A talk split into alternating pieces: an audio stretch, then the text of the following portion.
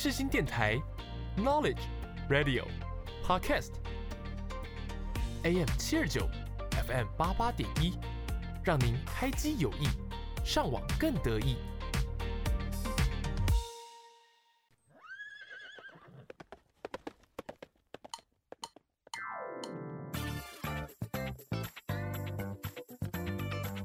欢迎收听世新报马仔。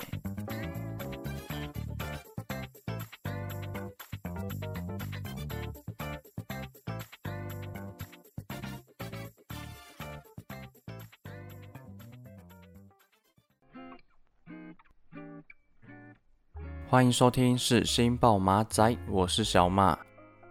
上一集和大家分享军校和职业军人的阶段训练。那像来宾居民啊，也有分享自己在部队的生活，像是当兵的遇鬼经历，还有打靶掉子弹的天兵行为。今天也一样会和大家分享更多精彩的部队生活。那在进到今天的会客室单元之前，先来分享一首来自胖胖团的《鱼》。而我是一只鱼，我不能够喜欢你，就让我游来游去，然后把你忘记。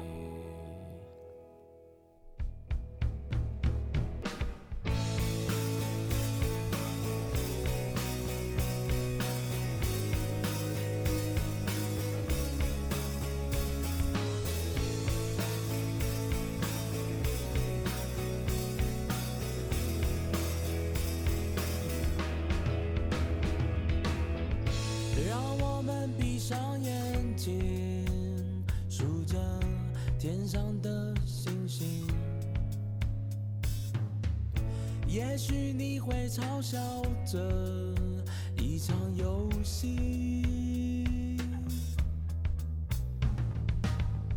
还不要张开眼睛，只想好好看着你，才能下一个最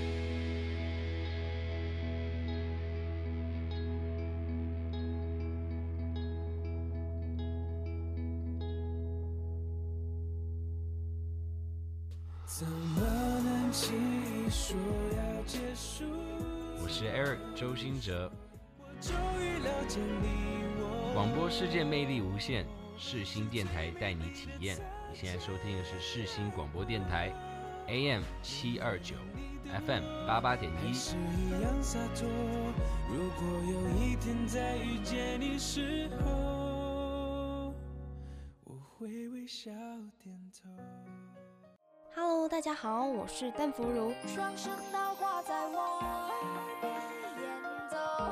世新广播电台 FM 八八点一，AM 七二九。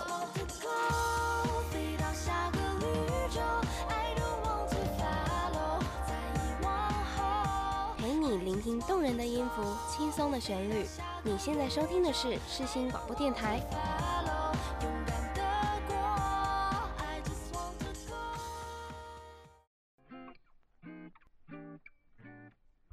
欢迎收听会客室单元。今天这集一样也是邀请到我的高中同班同学，也是拥有军校还有职业军人这两个非常特别的经历。那我们先来欢迎 Jimmy。Hello，我是 Jimmy。那这集就是会着重来聊一下职业军人剩下的几个阶段，顺便让大家了解到就是军中的生活是什么样子。第二阶段专长训练，跳到这个阶段就是下部队，你有什么感受吗？或是你有什么经历？其实，在新训跟二阶段的时候，我们其实都蛮期待要下部队的。虽然我们当下其实是算也不会算很累，但是我们都有一个目标在，就是下部队。我们每个人都蛮期待下部队。然后刚开始下部队的时候，因为人都不认识，就除了我有两三个同弟这样子，每个都被分配到其他地方。所以真正留下来就只剩下一两个而已。对，就剩一两个，有些甚至连一个都没有。嗯、所以我算运气比较好，还有几个同体。嗯，那在下部队这个阶段，你是到哪里来工作啊？我下部队是在台南仁德的长安局。所以这个阶段下部队，你的就是你的工作内容是什么？其实工作内容蛮多的，像是我们要最主要就是站哨嘛，然后我们会有什么升旗啊，然后打扫。拔草、扫水沟，比一般的清洁员要处理更多的事情。你这个部分就比较像是在军中打打杂，然后清理一下环境啊，清水沟，服务长官这样。对，其实工作内容其实十几种、二十几种，其实真的蛮多的。有时候自己会有一些业务要处理，像是整理库房啊，一些保养枪支，有的没的都会有。所以，像下部队你要做的事情，就其实不太像是训练了，就是你要做很多工作。除了你们应该是还是会做基本的训练吧？最基本训练通常都会在下午的时候四点会有一个运动时间，会跑个三千公尺，然后做一些伏地挺身一些训练。那所以早上还是一样有规定你们要五点起床吗？还是已经就是你们可以自己调配时间了？因为我们这个单位比较特殊。因为一般工作时间大概都是七点半八点开始工作，然后我们单位算是比较处于后勤，我们大概六点就开始会有陆陆续续都会有一些工作要内容要处理。那所以晚上的睡觉时间就是一样也是八九点吗？还是你们可以比较晚？晚上睡觉时间其实就看你个人了，因为有时候工作忙完都七八点了，嗯，然后洗个澡用一用，我们大概都十一点才会睡觉。然后有时候半夜会起来站哨啊，因为站哨一直要站两个小时。那我们通常会比较早一点睡觉，这样子怕会睡不饱。所以下部队跟前面的专长训练还有新训，就是晚上的时间比较多，是自己来调配的。对，自己可以调配自己的时间。那所以跟前面的专长训练啊，或是新训，你觉得有比较轻松或是比较累的地方吗？你觉得差别在哪里？轻松的话，就是可能你在一般工作忙完的时候，可以休息时间可以玩手机这样子，嗯，然后新训的时候不能。然后累的话，就是真的工时会蛮长的，像有时候早上六点起来开始工作，就工作到晚上七八点，然后半夜又要起来站哨，其实一整天工作下来，其实都会十三个小时、十四个小时起跳，真的蛮累的。所以像是之前的训练，就是比较有时间性，就是有规划好。那像是下部队，就是要看长官安排给你什么工作，然后你们也有自己的业务要忙。对，这个阶段其实真的是累非常非常多，因为我们除了这些工作之外，我们还有一些人际关系需要经营。因为我们刚开始下来，我们都不认识，嗯，然后有很多学长姐嘛，我们需要去认识这样子。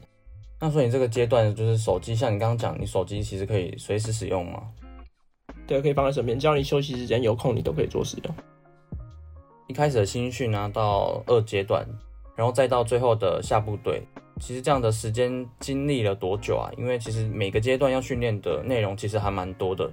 就你可以分享一下，就是实际来到了最后一个阶段，你总共花了多少时间在这上面？新训二阶段到正式下部队的话，大概花了三个多月，包含假日。对，其实也算蛮久的一一段时间，然后才会正式下部队。所以来到这个阶段，就是其实前面也有很多人放弃嘛，还是其实大家都可以撑到这个阶段？因为像你刚刚讲，就是长官其实是以爱的教育来鼓励大家。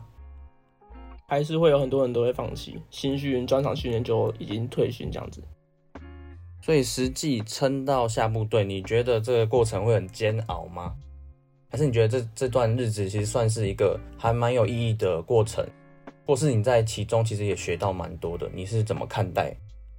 煎熬其实是蛮煎熬的，主要是心比较累，因为你在里面永远都是在里面，你礼拜一到礼拜五都会在军营里面。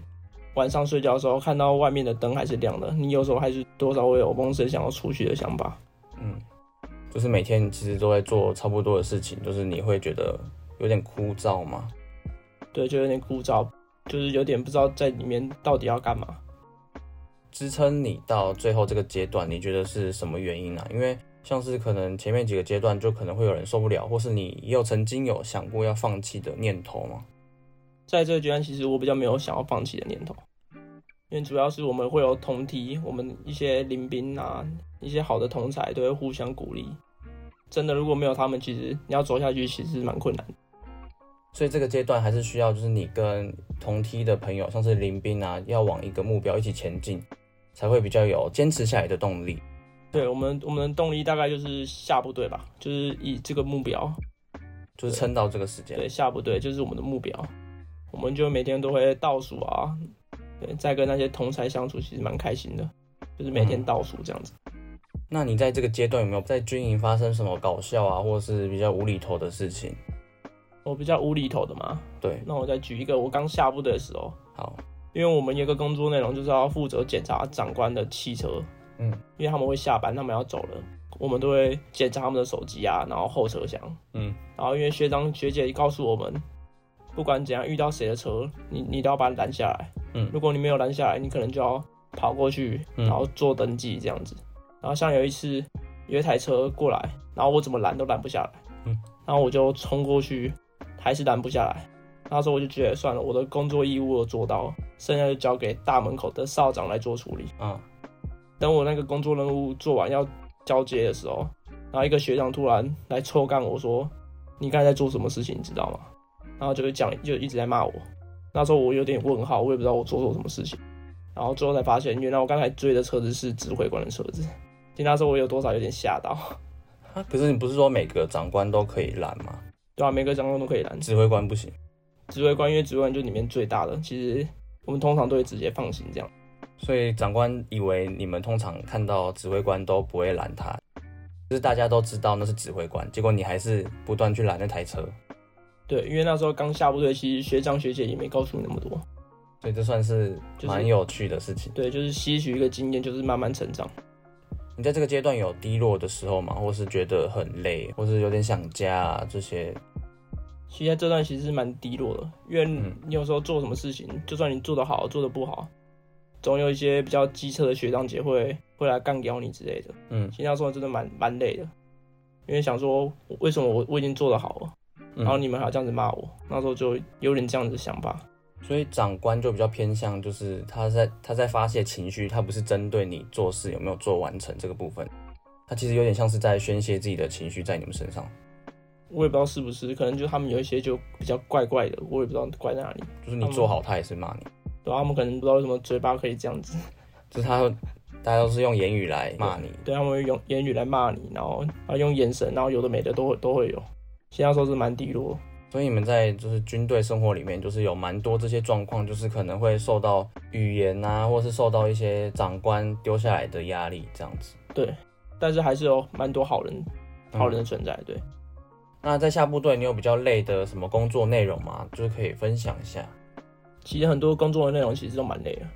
然后像有一个工作内容，就是在餐厅就负责，我们会负责上菜，有的没的，端碗筷、洗碗之类的，还有倒厨余。其实我觉得蛮累的，因为我这个人有一点洁癖，对。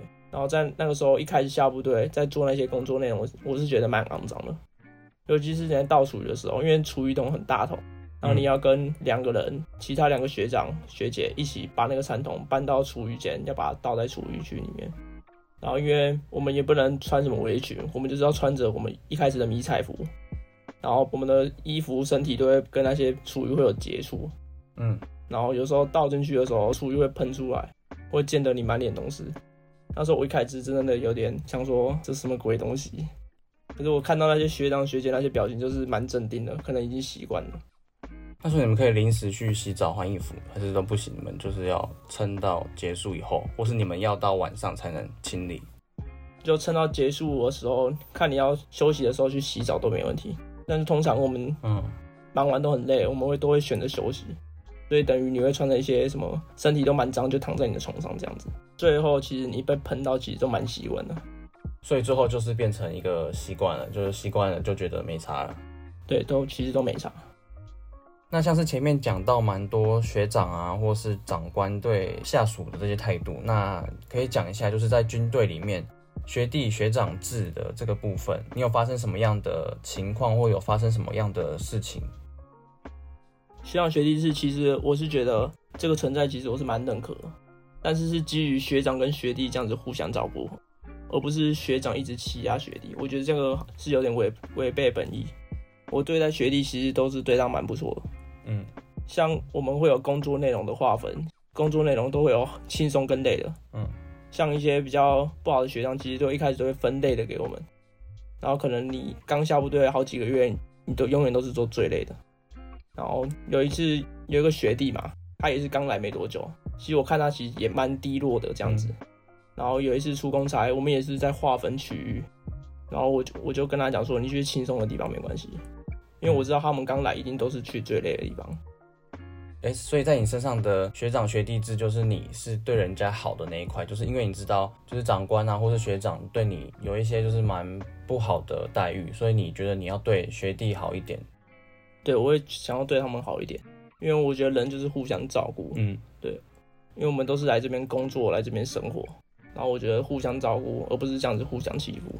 所以对学弟好一点，我是觉得应该就可以多照顾他们。那下部队这个阶段就差不多介绍到这里，就是问一点比较心灵层面的问题，你可以分享一下，就是你在当兵有碰到哪一件事情对你的影响是还蛮深的？当兵这个阶段主要是分为三个嘛，就新训、还有专场训、还有下部队。嗯，在新训的时候，挫折其实是还好，其实是没有什么挫折。然后在二阶段专场训的挫折，就是担心会有鬼的问题，这真的是鬼的问题。然后下部队的挫折可能就是工作内容，你要适应，因为一开始你什么都不会，你也是刚高中高中毕业而已，然后也没有经历过什么社会历练，然后你就要直接进入到这个环境里面，你要跟很多大你十几岁、二十岁的人一起生活，然后其实这是蛮大的挫折。那有哪一件事情是对你影响很深的？你可以分享一下吗？像有一次有一个学长，其实我跟他也不错。然后那个学长其实，在工作内容，他可能是做的比较不好一点点，但我觉得也不能怪他，因为每个人都有不同的优缺点这样子。然后他有一次，那时候是中午的时候，我工作都蛮晚的时候，我突然遇到他，然后他说他有话想跟我讲，然后结果他最后跟我说什么，他想要自杀什么的。嗯，然后那时候我也因为那个时候休息时间嘛，然后我也想说算了，我就不休息，我再陪他聊聊天这样子。我才发现他其实，在里面工作其实蛮累的，嗯，因为他会常常，因为他有时候工作比较做不好一点点，嗯，就常常被一些学长姐、班长们这样子欺负、霸凌这样子，所以他有一点就是忧郁要轻生的这些念头。有，然后我那时候就跟他讲说，不用想那么多了，因为你也是在这边工作、生活之类的，说不要想不开，大不了就直接退伍这样就好了。然后最后也可能也是有听到蛮多，嗯，对，然后。在这之后，我也多陪他聊天，有的没的，就是改变他一下。好，那就是像你刚刚提到进来当兵嘛，会有一些压力啊，或是会被学长姐欺负的这些问题。你自己觉得职业军人的压力来源就是从哪一个部分来的？像是军中有点像是出社会的一个样子嘛，在里面就是要跟别人相处啊，有很多形形色色的人，也不知道能不能用形形色色来形容，就是比较多种类的人。对，比较多种类。那大学就是大家都去读书，就是比较学习性质的。那所以在这当中，你觉得军人的压力到底是来自哪里？可以跟听众朋友们分享一下吗？压力应该就是工作的压力，因为每天的工作内容其实你都要把它完成。其实这是蛮大的压力，嗯，时间就会因此就被拉得很长，你的工时就会被拉得很长。然后还有就是人际关系，因为在你工作内容的时候，其实你很多都会配合学长姐一些同袍一起做。其实那时候其实给的压力就蛮大的，因为你要应付他们，就是要如何做到可以让他们开心。嗯，你不光是要把事情做完，你还是要做到好，就是不要让学长姐嫌弃，或是让他们有可以说话的地方。所以其实压力来源是人际相处这一块。对，我觉得最大压力来源应该就是人。职业军人的这个经历下，那你觉得你有什么样的收获吗？其实收获其实是蛮多的。对，像是你看，高中毕业你什么都不会，什么都不了解，然后你进去其实有蛮大的成长。高中也不太会碰到什么需要去清水沟的这个状况啊，所以你在里面有学到什么样不一样的技能？不一样技能嘛？可能就是。蛮会修马桶的，这进去你们也是要负责通马桶、修马桶这样。对啊，因为常常寝室外面的厕所马桶会堵住啊，然后我们有时候学弟就会被叫去修马桶，要去用那些堵塞的马桶。其实一开始就是慢慢的、慢慢的，你大概就知道怎么怎么去修。清水沟也是，清水沟其实就是比较肮脏的一个，就比较脏，嗯、因为水沟其实里面真的蛮脏的。然后我觉得最主要去克服就是，然后你要放下手去做，嗯，所以进去就是什么都要学，然后就是高中没有碰过的啊，或者之前都没有学过的事情，都是要从这个阶段，就是从当兵这个经历开始去学习，这样。对，因为里面工作内容真的十几种、二十几种，我们都要一开始都要慢慢学，慢慢学。嗯，那所以其实到最后一个阶段就是已经下部队工作了嘛。那为什么你还会就是想要选择以退伍这个方式来结束当兵的生活？其实我当兵也当了一年的时间了，最后会选择退伍，其实原因是因为人，然后还有一些其他的因素，像是在军人，其实你真的比较少自由度，然后在里面你要忍受一些不同的人，不同形形色色的人，然后你多少还是有点想家，因为你那时候我们上班可能一次就上了十四天、十五天都有。然后我们才可以放假出来，然后其实那个时候真的多少还是想家，然后想到你要要因此撑二十年，其实还是会有点退缩。就是二十年都要过这样的生活，其实也没有算是很多可以跟朋友啊、家人相处的时间，比较多时间都是跟就是军中里面的人一起相处，就是这样的生活，你觉得对你来说就是比较单调？对，比较不平衡一点。像是我为什么会选择在第一年就退伍，是因为。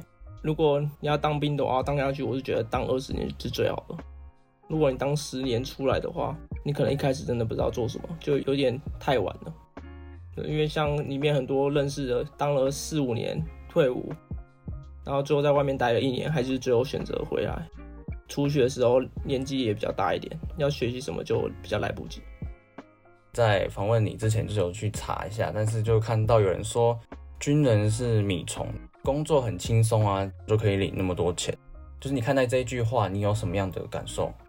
哦，其实，在外面很多人都会嘲笑军人是米虫等等什么，然后说什么军人工作很爽。但我觉得这是要看单位，爽的确实是真的蛮爽的，然后累的就是真的累到死。认真工作的人也大有人在，我也不会否认很多浪费工奴啊，然后整天在那边耍大尾。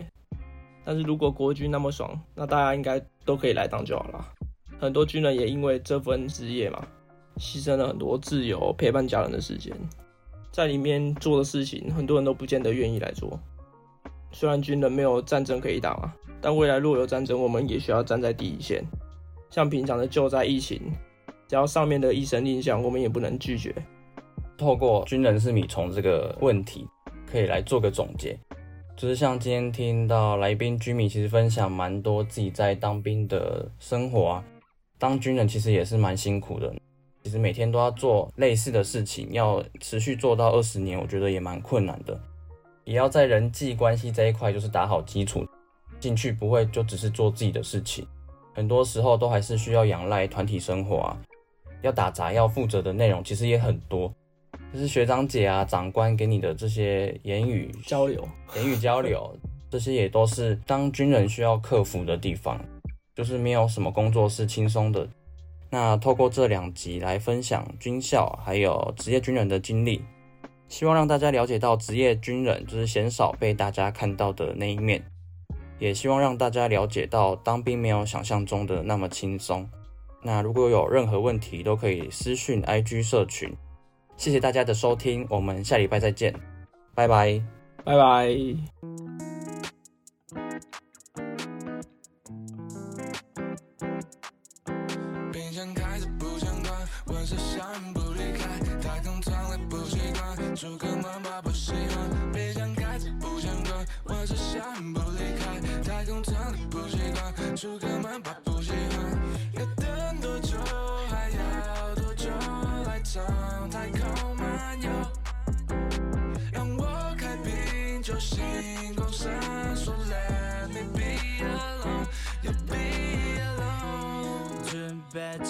这里的 baby，穿过云层，天空在倒退，地球在危险，把自由变成烟。I don't know when, I don't know. I'm not calling man, choose that way, choose this way，心里想着前进，但我身体被关住。沿途的美景就隔着玻璃，但我不能开窗户。Netflix 看到烂。时间滴滴答，不停转，想脱离这家太空舱里，连空气都太神秘。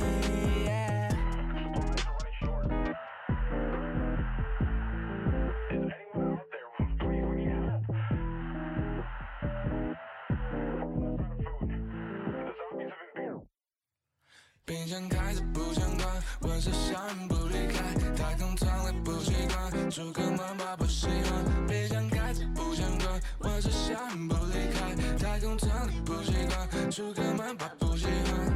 要等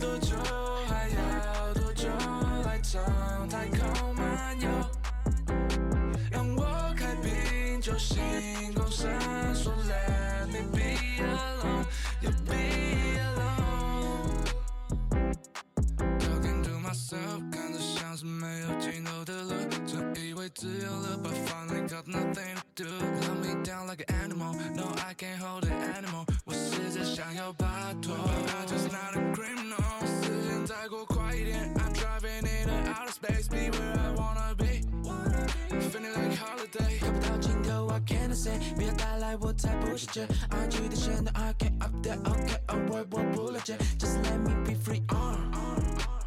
我的队丢了 NASA，You don't know, so no blah blah。我的希望天